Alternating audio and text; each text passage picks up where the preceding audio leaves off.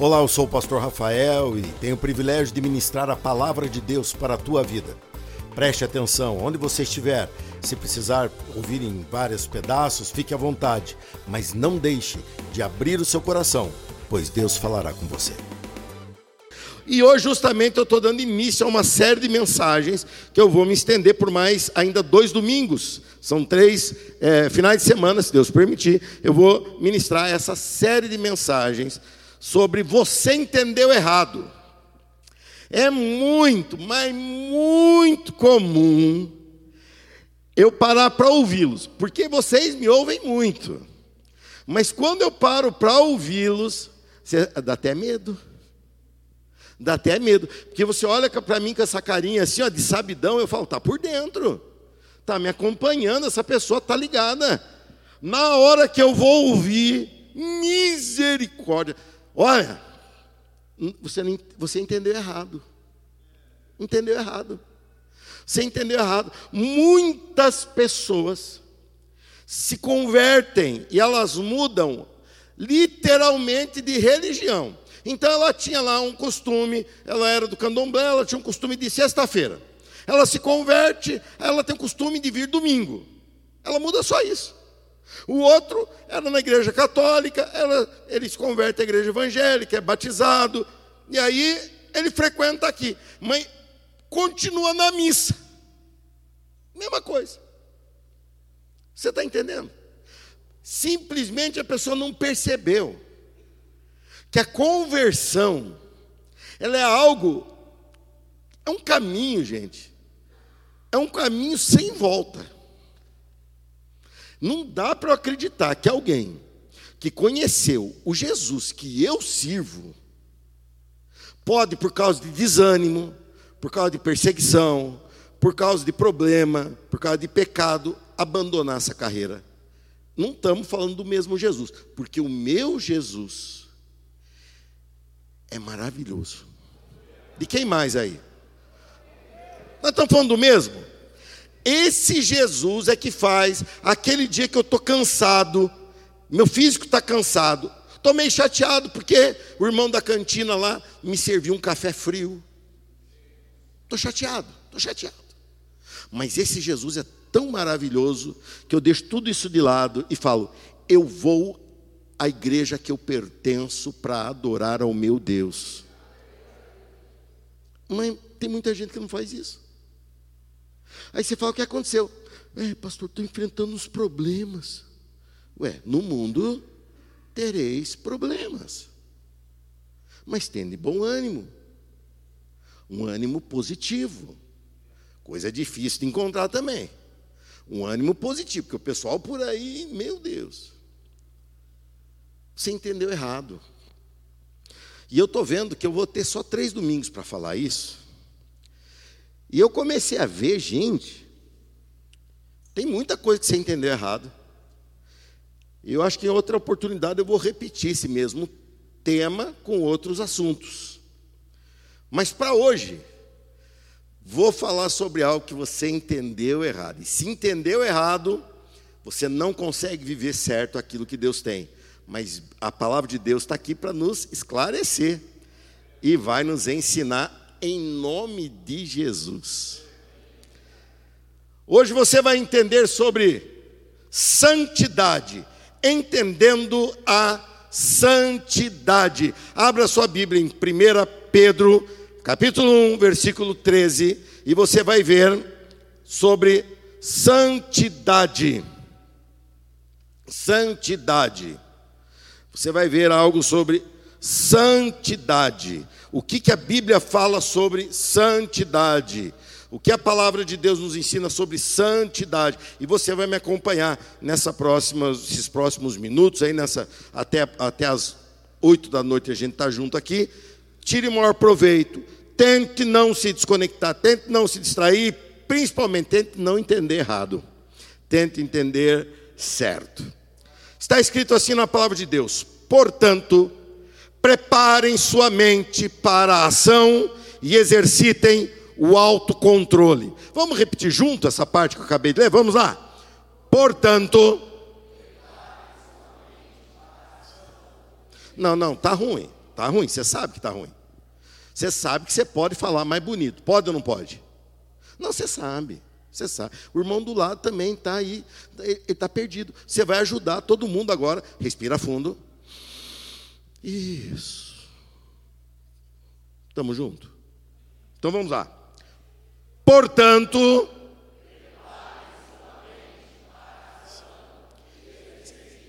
O alto. Exercitem o alto. Ah, não, pastor, deixa eu controlar minha esposa. Pois é, ué. Não, não, deixa eu controlar meus filhos. Não, não.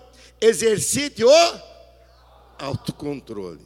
Depositem toda a sua esperança na graça que receberão quando Jesus Cristo for revelado. Daqui a pouco eu vou voltar e eu vou pregar esse texto, manter a sua Bíblia aberta, e eu vou voltar e vou explicar algumas coisas, tá?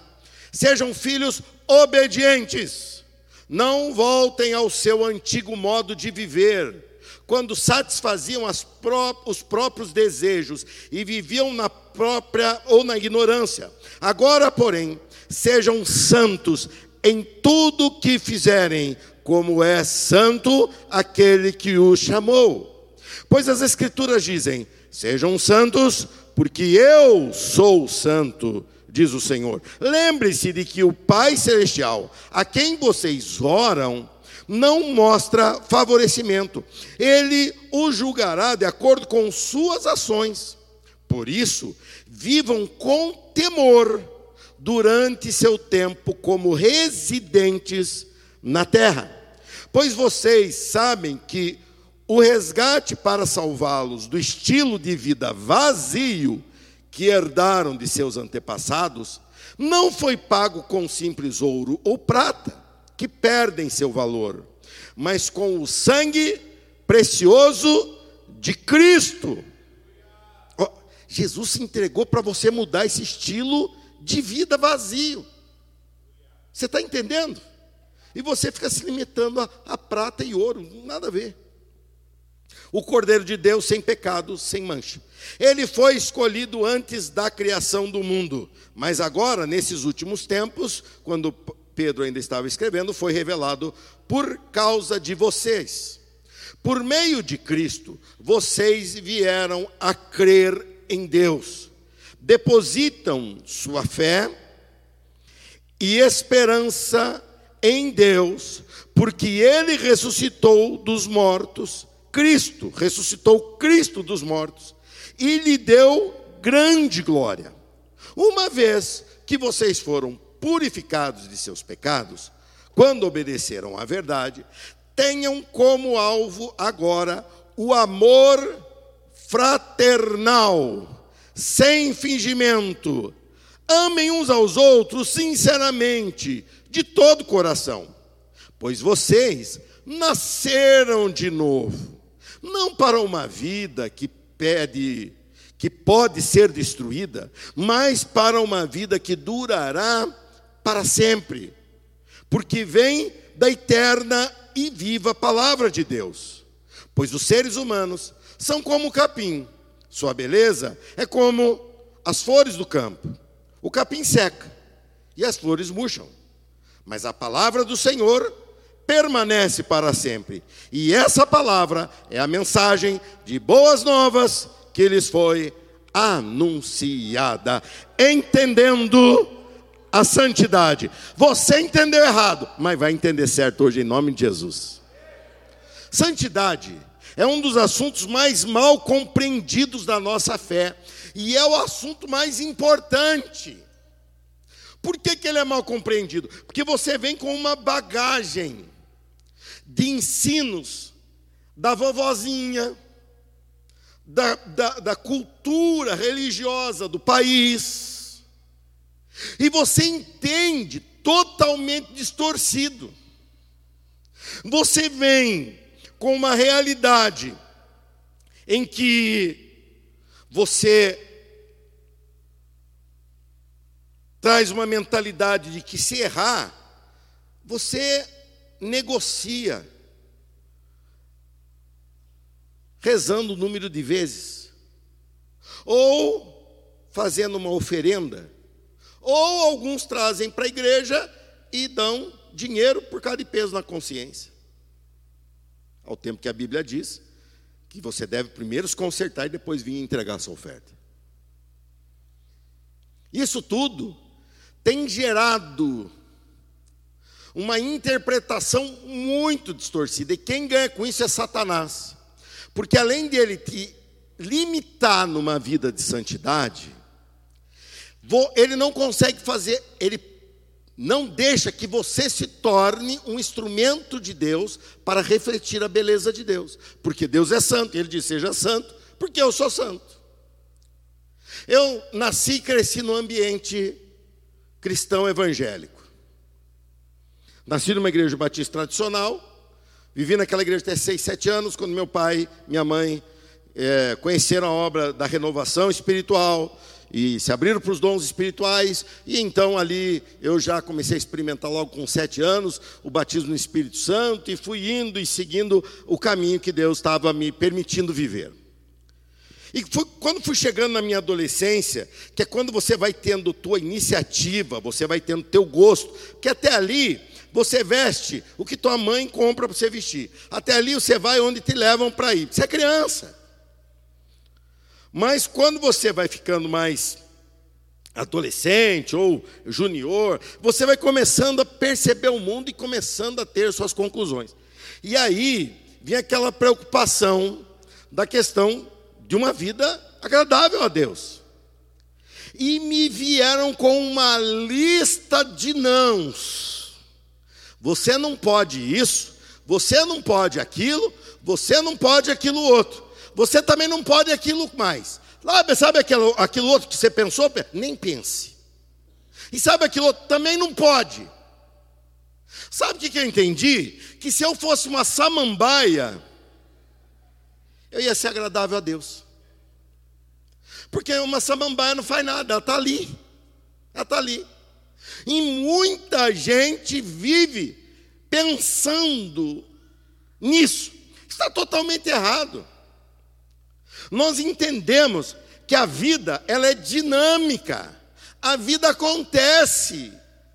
E se você não escolher o certo, você vai escolher o errado. Então você não tem que se preocupar em não fazer o errado. Você tem que se preocupar em fazer o certo. Quem faz o certo não tem tempo para fazer o errado. Essa frase é boa para Instagram. É boa. Quem faz o certo não tem tempo para fazer o errado. Não tem.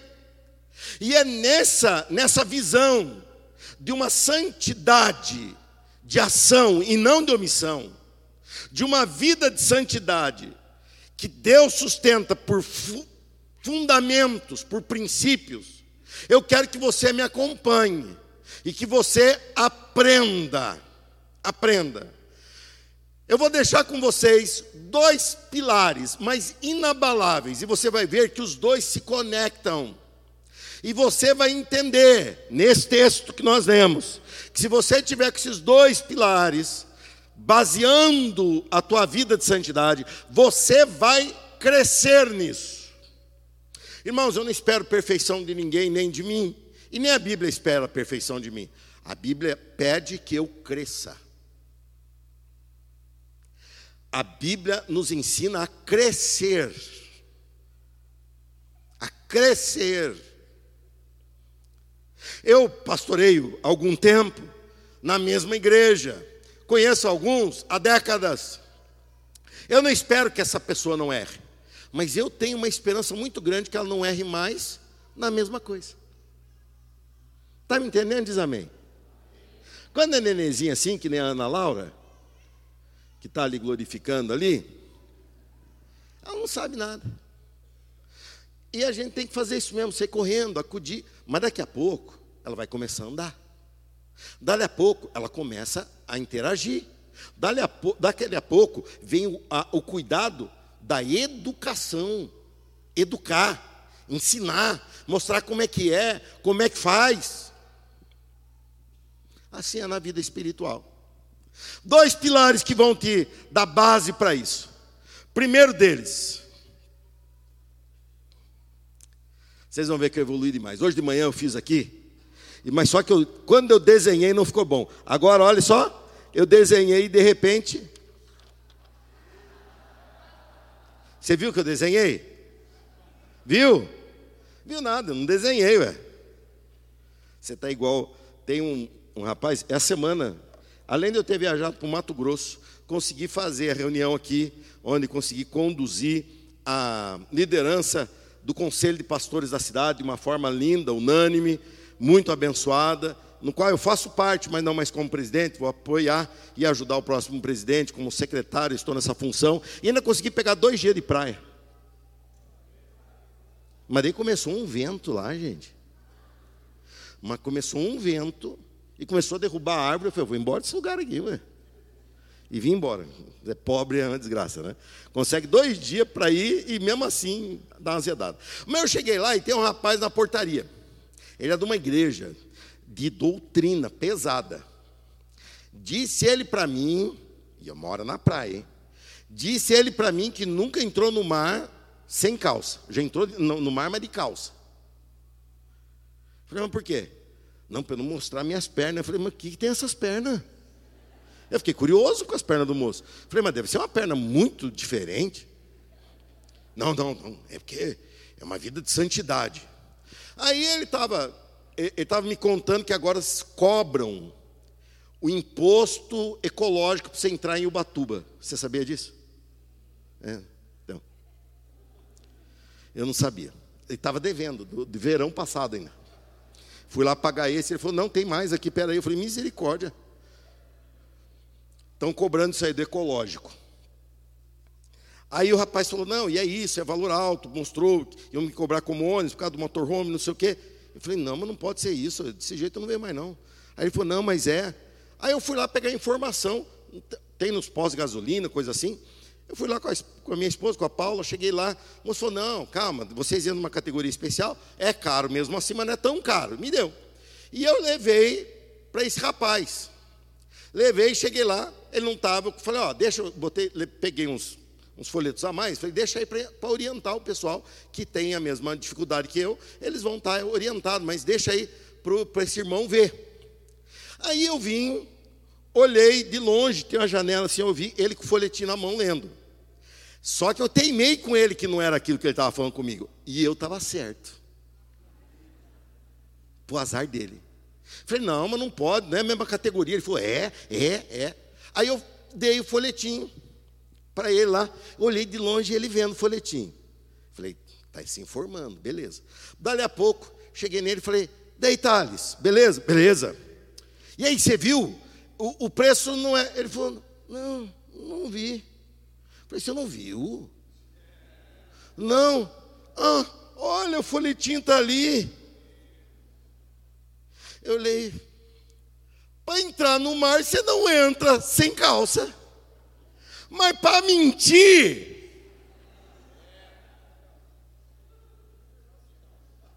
a Bíblia não diz nada que o pai das pernas brancas é o diabo. Mas a Bíblia diz que o pai da mentira é o diabo.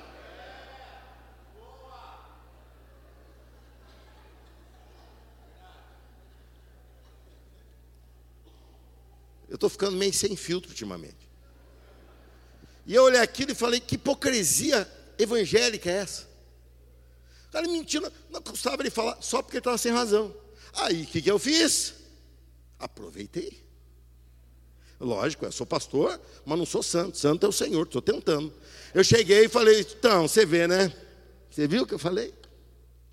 Você viu que eu estou com base, base bíblica para falar, que é mais barato. Bíblica não é, né? É, é a lei deles. Ó. Nós temos que entender que nós temos que mudar a nossa postura. E não existe mudança de postura sem nova nova mentalidade.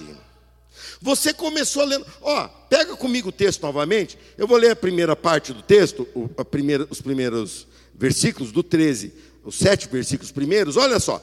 Portanto, preparem sua mente para a ação e exercitem o autocontrole. Se só, esse, só essa frase aqui, só essa linha, fosse a orientação, eu lhe digo que você já teria muitos elementos para acertar. Porque você prepara a sua mente para a ação.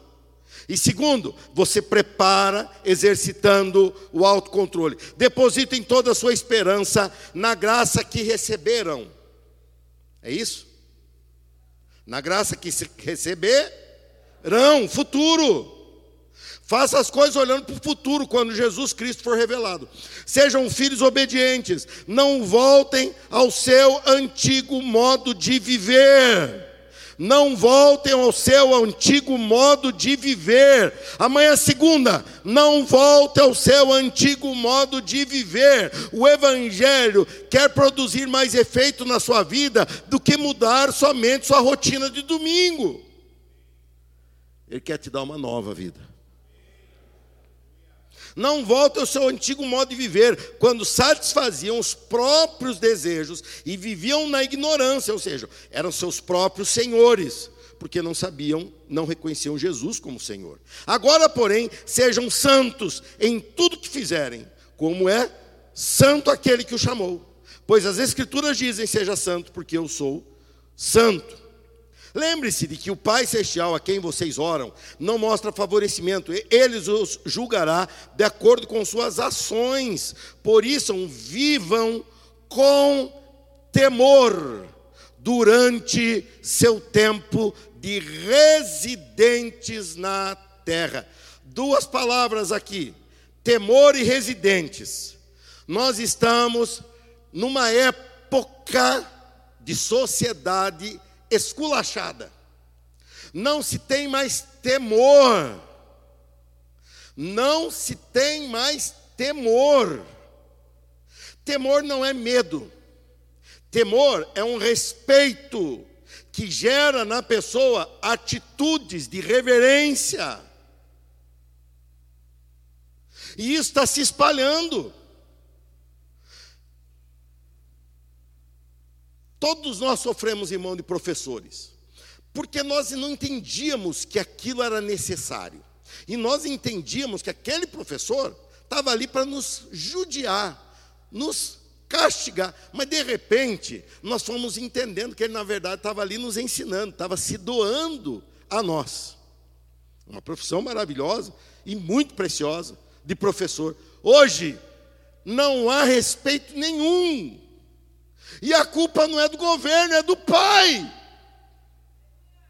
e da mãe. Aí a irmã não falou aleluia. Foi que é do pai, ela falou aleluia, é do pai mesmo. Eu falei, é da mãe também. Por quê? Porque nós começamos a criar monstrinho. Não, não, meu filho, você tem razão. Tem razão do que? Mas nem que tenha razão, não tem. Nem que tenha razão, não tem. Depois você acerta com ele. Depois, quando a gente tinha aquele temor, porque tinha um caderninho, que era uma caderneta pequenininha, que era o vai e volta.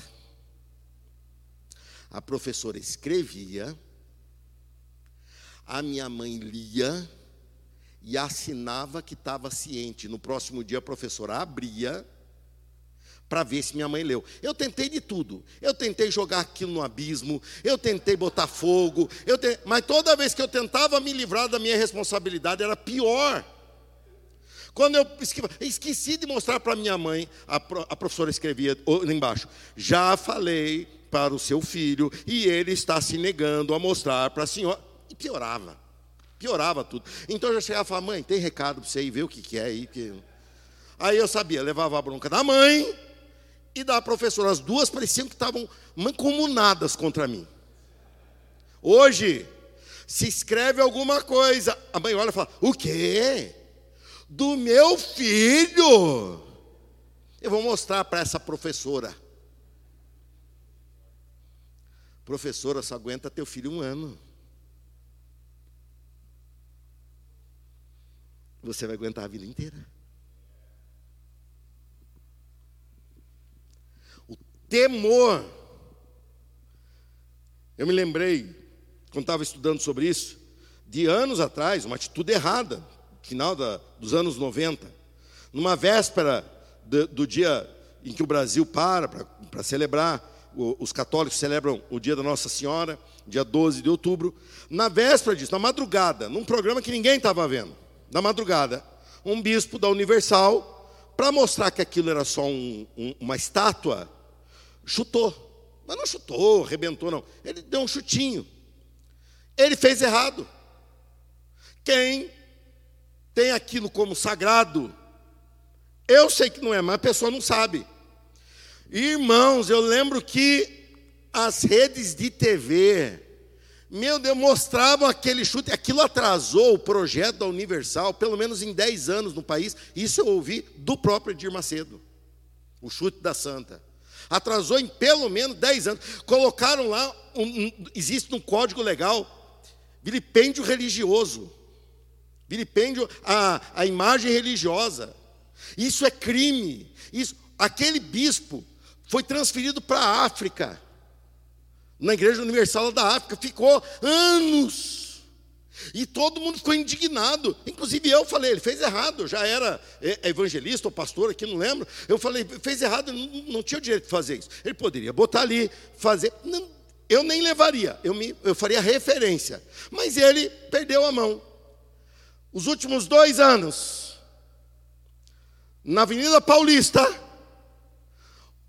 uma pessoa trans se expõe a ficar crucificada, fazendo uma caçoando do nosso Cristo. E a mídia fala o quê? Liberdade. Liberdade de expressão. Ué, a lei mudou? Não. O temor fugiu. O temor fugiu. O que deveriam fazer? Aplicar a lei. A pessoa que fez aquilo deveria ser punida mediante o critério da lei, só isso. Não tem que bater, não tem que né, é, cancelar nas redes sociais. Não, não, não. Existe lei. Sujeito a tanto de detenção ou a multa, aplica a lei. Não importa se é trans, se é hétero, se é. É lei. Mas está faltando temor. E quando não há temor, você começa a fazer disso casa de ninguém. Mas aí a Bíblia nos chama atenção para a segunda palavra, residente. Eu tenho muitos amigos nos Estados Unidos, brasileiros que moram lá, trabalham lá, e muitos deles conseguem o documento de residente, que eles chamam de green card, ou passe livre, cartão verde. Eles podem entrar e sair do país. Não são cidadãos, eles são cidadãos do Brasil. Eles não têm passaporte americano, eles não têm direito de cidadania, mas ele é residente. Quando chega lá na alfândega, eu chego e ele fala: Você é brasileiro e é turista, está entrando aqui para turistar ou visitar alguém. É verdade, é meu status. Ele chega e fala: Bem-vindo, você é residente, você mora na rua tal e você pode passar o tempo que for. Eu não, eu tenho que ficar, recebe o carimbo lá em seis meses, eu tenho que me retirar do país, porque eu não resido ali, eu resido no Brasil. A Bíblia diz que nós somos residentes nesse mundo, a nossa cidadania não é mais daqui, nós somos cidadãos do céu, mas residimos aqui. Por isso que o mundo tem que ver que a gente fala português, mas fala com sotaque celestial. Boa. O mundo tem que entender que nós nos portamos como brasileiros, mas temos princípios do céu. Sabe por quê? Porque eu estou aqui no Brasil, eu só estou residindo aqui. Minha cidadania é da onde meu pai é o rei, o dono, o Senhor Deus Todo-Poderoso. E o sangue que corre nas minhas veias, fisicamente, é do meu pai e da minha mãe mas espiritualmente é o sangue do Filho unigênito do Deus Todo-Poderoso. Eu nem sei mais onde eu estava lendo, mas é tão lindo isso aqui, né? Sejam santos, ah, o, o temor. 18. Pois vocês sabem que o resgate para salvá-los do estilo de vida vazio. Repete, estilo de vida vazio. Que herdaram dos seus antepassados Lembrou? Não foi pago com simples ouro ou prata, que perdem seu valor, mas com o sangue precioso de Cristo, Cordeiro de Deus, sem pecado, sem mancha. Ele foi escolhido antes da criação do mundo, mas agora, nesses últimos tempos, foi revelado por causa de vocês. Uma nova mentalidade. Prepare sua mente. Você começou a leitura comigo?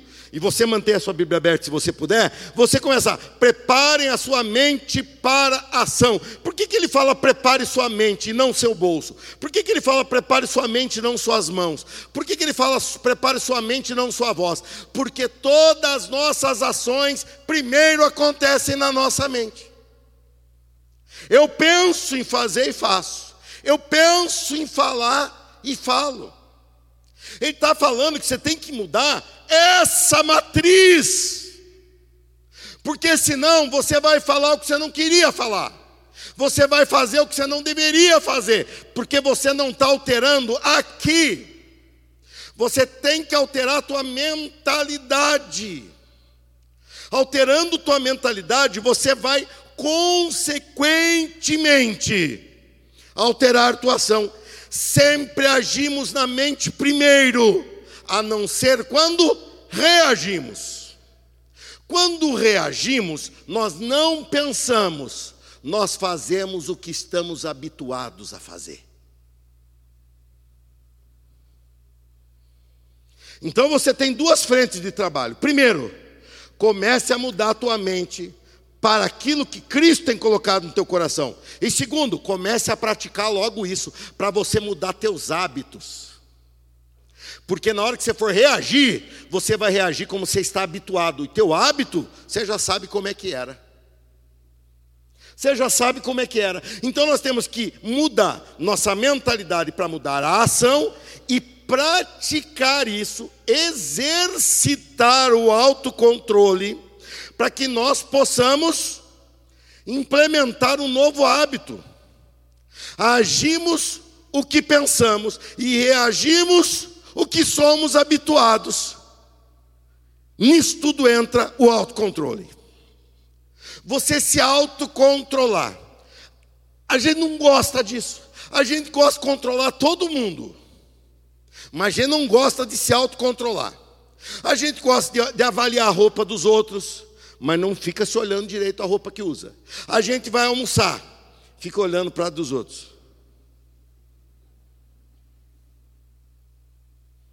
Quem é que tem sogra? Dá um glória a Deus. Deus te abençoe. Eu também tenho. E ela gosta de sentar bem na minha frente na hora de almoçar. E ela come olhando, eu não sei que habilidade que ela tem. Eu falo isso, todo mundo já conhece minha sogra já. E sogra para essas coisas. Ela, ela fica olhando.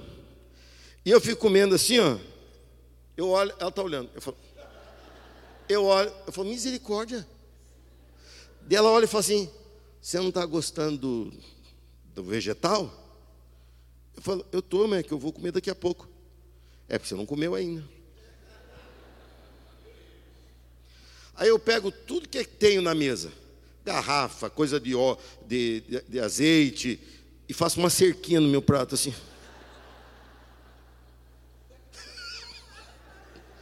Eu falo, se a igreja visse isso aqui, ela nunca ia imaginar que o pastor dela passa por isso. Mas pastor também tem sogra, né? Então um beijo para minha sogra, que deve estar me assistindo, ou talvez tenha parado de me assistir agora há pouco, né? Uma das duas. Eu olho aquilo e falo assim: ela quer controlar o meu. Aí eu faço o quê?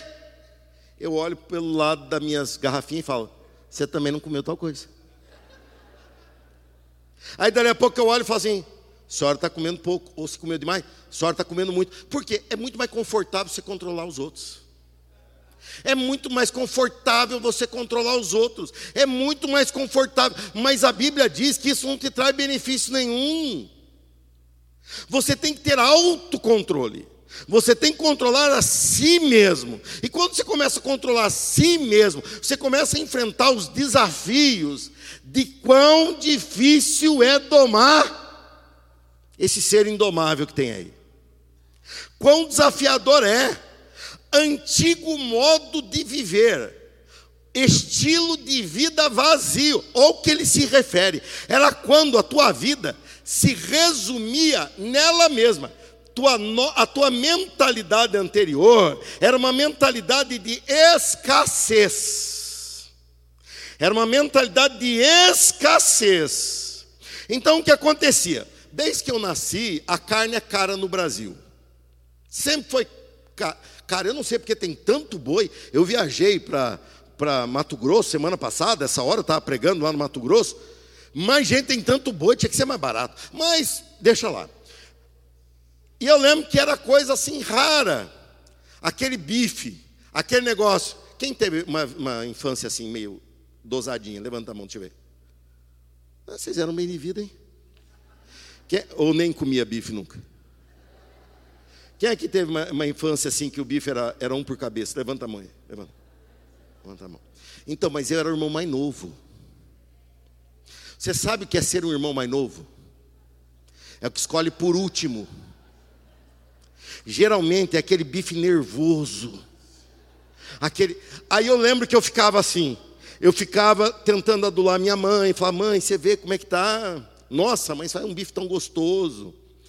Você vê a Juliana, minha irmã que está aqui, sempre foi com milona. Então eu pensava assim: não vai sobrar, não vai sobrar para mim. Então chegava ali aquela mente, eu pensava assim: dá para mim primeiro, minha irmã que passe fome. Ela pensava isso de mim, eu pensava isso dela. Que mentalidade medíocre que era isso?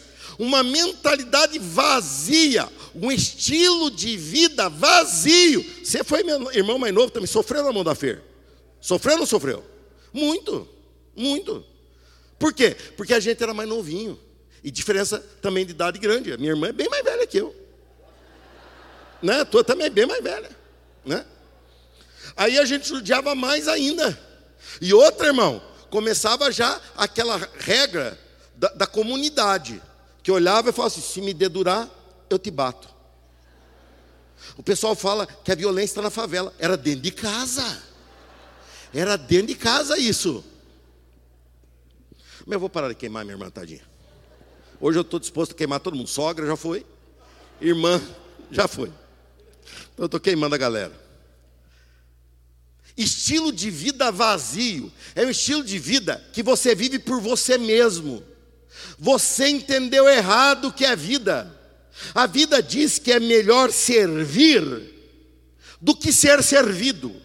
A Bíblia diz que é melhor dar do que receber, mas tudo isso você conhece na nova mentalidade. Você vai descobrir isso quando você vai ter um amor verdadeiro, quando você vai ter um amor, principalmente de um filho, que daí você vai se doar para sempre pelo seu filho, pela sua filha, vai se doar para sempre. E quando tiver netos, vai se doar também. Minha avó passava dinheiro escondido para mim. A minha avó Ana, uma santa mulher, eu nunca conheci ninguém mais santo que minha avó. Mas ela, ela, ela ia uma vez por semana na minha casa, levava umas balinhas de caramelo, quadradinha assim. Dentro daquela bolsinha de, de balinha de caramelo tinha dinheiro. E eu olhava os netos dela, tudo pegando balinha. E ela olhava para mim, e eu olhava para ela, a gente já sabia. Já sabia que o esquema era bênção. Era o, no, o, neto mais novo dela. Aí quando chegava, ela falava assim: Você quer a balinha? Parecia coisa de traficante. Eu falava: Eu quero. Ela dava a balinha e o dinheiro. Por quê? Porque me amava. Me amava. Eu prometo, irmã, só porque eu viajei, eu estou mais cômico assim. Mas depois eu vou instalar o chicote do mesmo jeito. Ela me amava. Ela fazia isso pra, porque ela me amava. E eu entendia que eu era o centro do amor do mundo. Não. Ela estava tentando me ensinar que eu deveria fazer isso também. Ela estava me ensinando que um estilo de vida em que a minha vida se resume na própria vida promove um ser egoísta promove um ser que negocia princípios facilmente, porque o que vale é você levar vantagem. Você facilmente trapaceia, por quê? Porque você está focado apenas no teu aqui e agora. Veja como tem crescido o número de usuários de droga. Não existe um ser mais egoísta do que um usuário de droga. Se você está aqui, saiba, estou falando de você. Não existe um ser mais egoísta para ele ter aquela sensação, ele mata de, do coração pai, mãe, esposa, filho, todo mundo que ama. E ele não abre mão para ter aqueles segundos de um prazer cerebral, que não tem explicação nenhuma.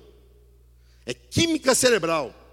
É uma explosão de química cerebral, mas que dura segundos e depois uma depressão horrível, além da escravidão do diabo, porque a pessoa está cercada no aqui agora, mas ela está vendo tudo diz: você tem que ter prazer, você tem que se dar bem, você tem que ser feliz. Irmão, Outro dia eu vi isso de um crente. E olha que eu respirei fundo várias vezes para não falar nada, porque se eu falasse eu ia pegar pesado demais. Aquela pessoa estava justificando uma atitude errada, pecaminosa e que atrasaria a vida dela demais. E essa pessoa olhou para mim e falou assim: Mas eu preciso ser feliz. Rasgou a Bíblia e jogou fora. A Bíblia diz que eu preciso ser agradável a Deus. Ele cuida da minha felicidade. Inverteu. Inverteu. E quando inverte, o que sobra é essa angústia de uma vida, um estilo de vida vazio. Um estilo de vida que não leva a lugar nenhum. A nova mentalidade é construída da frente para trás, do futuro para o presente.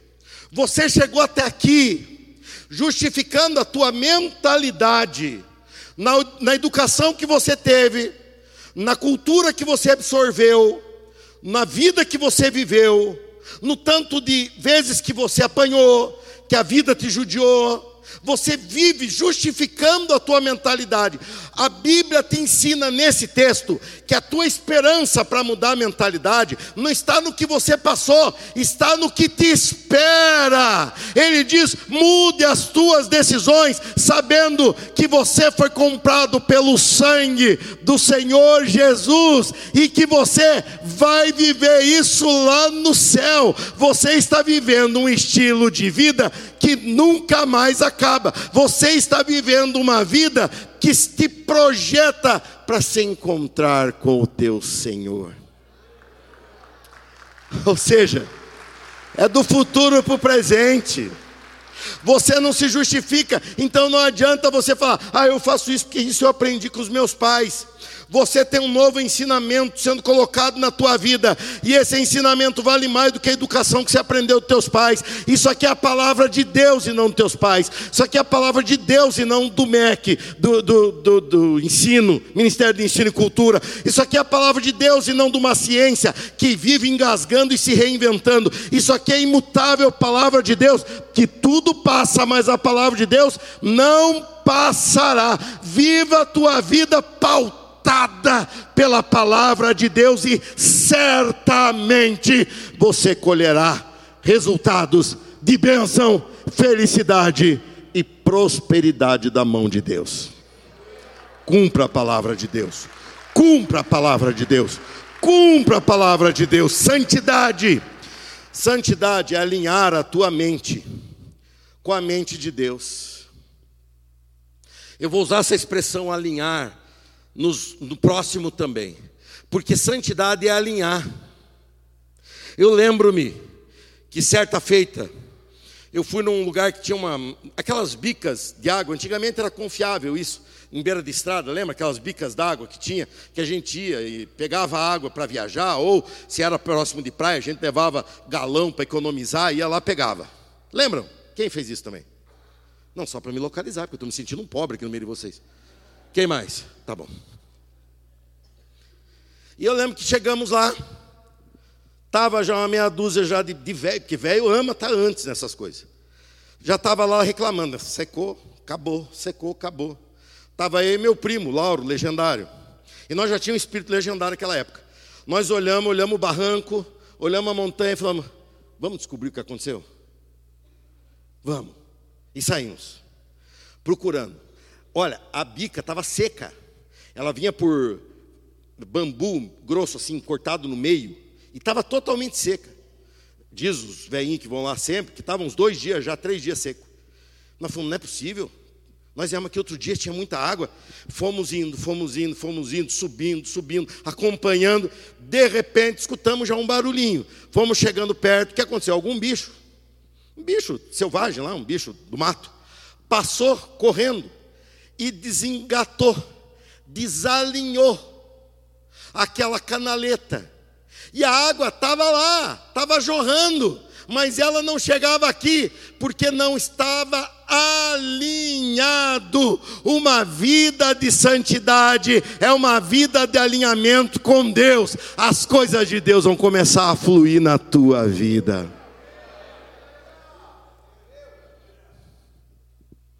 Nós pegamos, alinhamos, chegamos lá embaixo, a água chegou antes da gente. A gente estava descendo e escutamos já os homens. Olha, arrumaram, deu certo, olha, a água voltou. Por quê? Porque estavam desalinhados. Não adianta você insistir e de repente você para e fala assim: Eu vou orar. É uma oração estranha, uma oração de gente que não se conhece, é uma conversa sem intimidade, porque não há alinhamento. Santidade é alinhamento da tua mente com a mente de Deus. Vai dar certo, porque Deus assim pensa e eu penso com Ele. Vai acontecer, porque Deus assim pensa e eu penso com Ele. Vai chegar, porque assim Cristo me ensinou e eu aprendi com Ele. Eu vou realizar, porque estou pautado na palavra de Deus. E olha a água fluindo e chegando na tua vida. E olha a resposta de Deus que está presa lá por falta de alinhamento da tua vida. De repente chega e começa a te abastecer. E a última último fundamento, último pilar que sustenta a tua vida de santidade, é você ter novos valores. Você precisa alterar teus valores, porque são os nossos valores que moldam a nossa mentalidade. São os nossos valores que moldam a nossa mentalidade. Olha só, vamos lá no versículo 21 a 25, olha só o que está escrito. Por meio de Cristo, vocês vieram a crer em Deus, depositam sua fé e esperança em Deus, porque Ele ressuscitou Cristo dos mortos e lhe deu grande glória.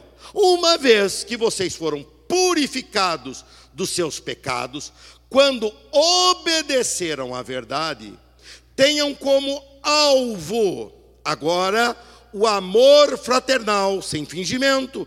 Amem uns aos outros sinceramente de todo o coração, pois vocês nasceram de novo, não para uma vida que pode ser destruída, isso aqui é importante, mas para uma vida que durará para sempre porque vem da eterna e viva palavra de Deus. Eu já nasci para uma vida que dura para a eternidade. Quem mais? Pois os seres humanos são como capim, sua beleza é como flores do campo. O, cam o capim seca e as flores murcham. Ele fala: seres humanos. Você está perto de alguém aí? Olha para a cara dele e vê se não tem cara de capim. Não, pode ser mais bonito. Flor do campo não importa. Seca e murcha, passa. Passa, inevitavelmente passa. Olha o que está escrito aqui, ó. Se o teu valor é isso, se o teu valor é eternamente jovem, vai passar. Se o teu valor é eternamente forte, vigoroso, vai passar. Porque isso é o ser humano, ó. 24. Pois os seres humanos são como o capim sua beleza é como as flores do campo. O capim seca e as flores murcham. Mas, diga mas. Sempre tem um mas. Preste atenção no mais de Deus. Mas a palavra do Senhor permanece para sempre. E essa palavra é a mensagem das boas novas que lhes foi anunciada.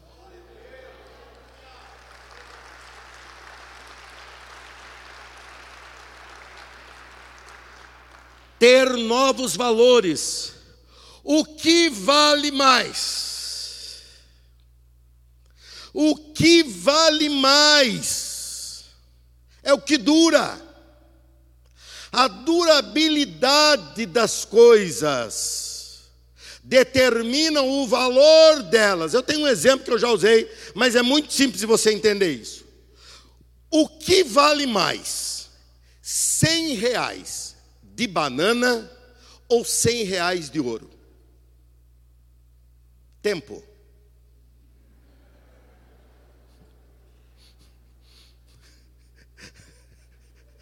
O que vale mais? Fala para quem está perto. E aí? Eu acho que é isso. 100 reais de banana ou 100 reais de ouro?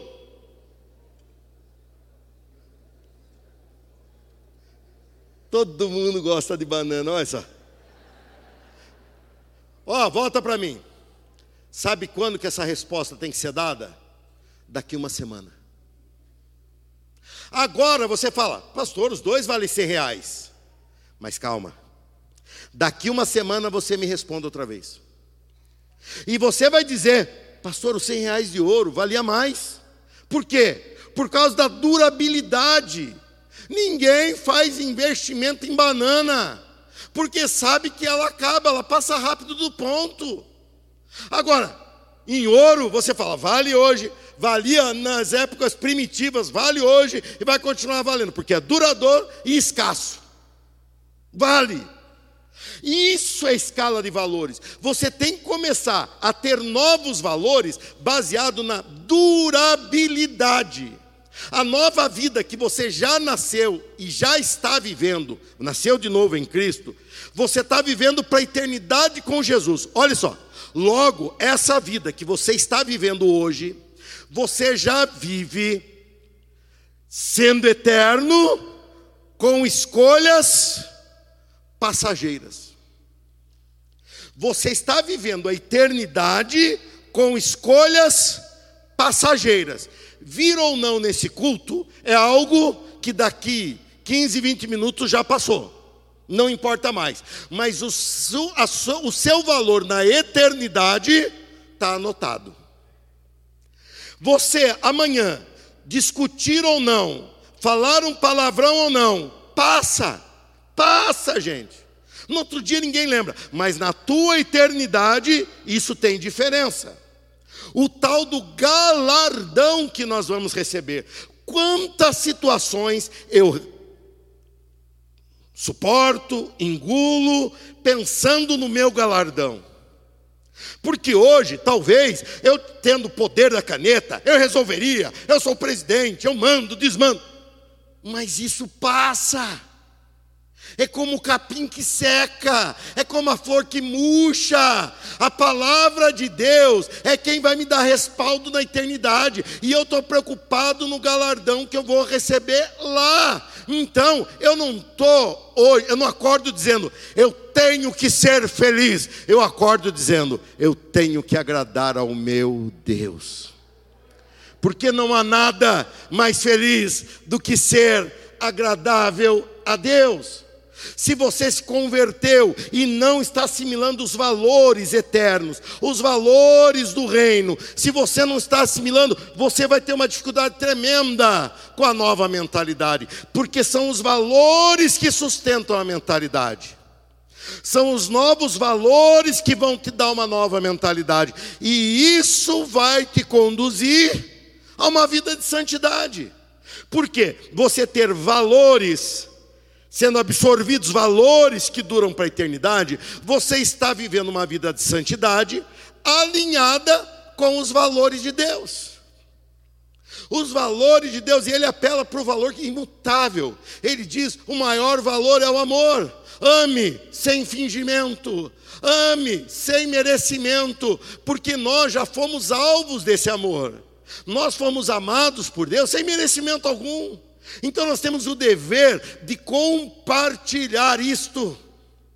Compartilhar, ter compaixão, nos preocupar, estender a mão, ajudar no que pudermos, porque isso reflete o valor do reino e a mentalidade do reino. Eu conheci alguém que foi exatamente assim. E o seu nome foi Senhor Jesus. E eu sou discípulo dele. Ele é meu mestre, eu quero me parecer com ele. Entendendo a santidade. Santidade é o idioma de Deus.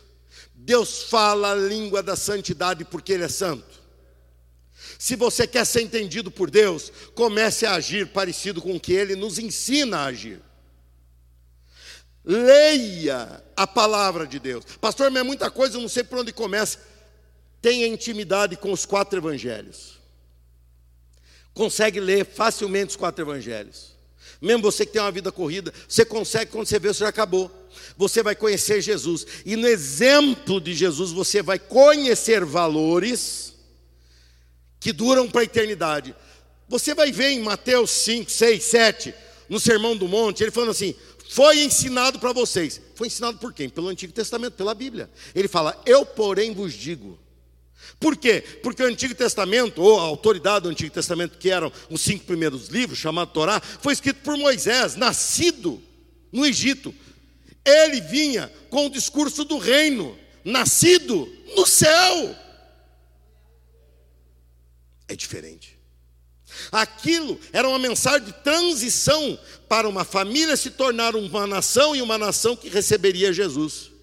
Agora, Jesus já estava falando para as nações do mundo todo, para mim e para você, de todas as faixas culturais, sociais, econômicas, todos ele fala a língua exata, e a língua que ele fala é: seja santo, porque eu, o Senhor, sou santo. Você tinha entendido errado, mas hoje você entendeu certo. Tua vida não é uma relação, ou como diz pastor Renato, uma, uma lista de coisas que você não pode fazer. Pelo contrário, a Bíblia, ela é propositiva. Ela te diz o que você deve fazer. E ser agradável a Deus é se desviar do mal. Mas é se desviar do mal olhando para o bem. Se você se focar no mal, é naquilo que você vai cair. Se você ficar olhando para um buraco, é naquele buraco que você vai cair. Se você olhar para a saída, é lá que você vai passar. Quem é motoqueiro aqui sabe. Quando você vê um buraco, um objeto na pista, você tira a atenção dele e vê a alternativa por onde você vai, porque automaticamente você conduz o pneu da moto a passar exatamente onde o teu olhar está. Experimenta isso, se você já andou caindo, experimenta que você vai ver que dá certo. Assim é a nossa vida com Deus. Pare de olhar porque as pessoas te criticam. Pare de olhar para o que as pessoas te avaliam. E comece a se preocupar. O que Deus acha de você? O que Ele está sorrindo ou não para o que você está fazendo? O que Ele acha da tua postura? O que Ele acha da, da tua resposta? O que Ele acha da tua vinda ao culto? O que Ele acha da tua vida de crente na segunda, terça, quarta? O que Ele acha? Se preocupe em agradar quem tem que ser agradado. E o restante é secundário. Se sobrar, se esforce. Caso contrário, busque em primeiro lugar as coisas de Deus e a sua justiça. E o restante, Ele está cuidando. Está cuidando ou não está? Vamos ser alinhados com Deus. Uma vida de santidade é uma vida alinhada com o propósito de Deus. Se coloque em pé junto comigo. Você acabou de ouvir a palavra de Deus. Abra o seu coração para ela, deixe com que ela produza frutos e Deus vai te surpreender no seu dia a dia. Deus te abençoe.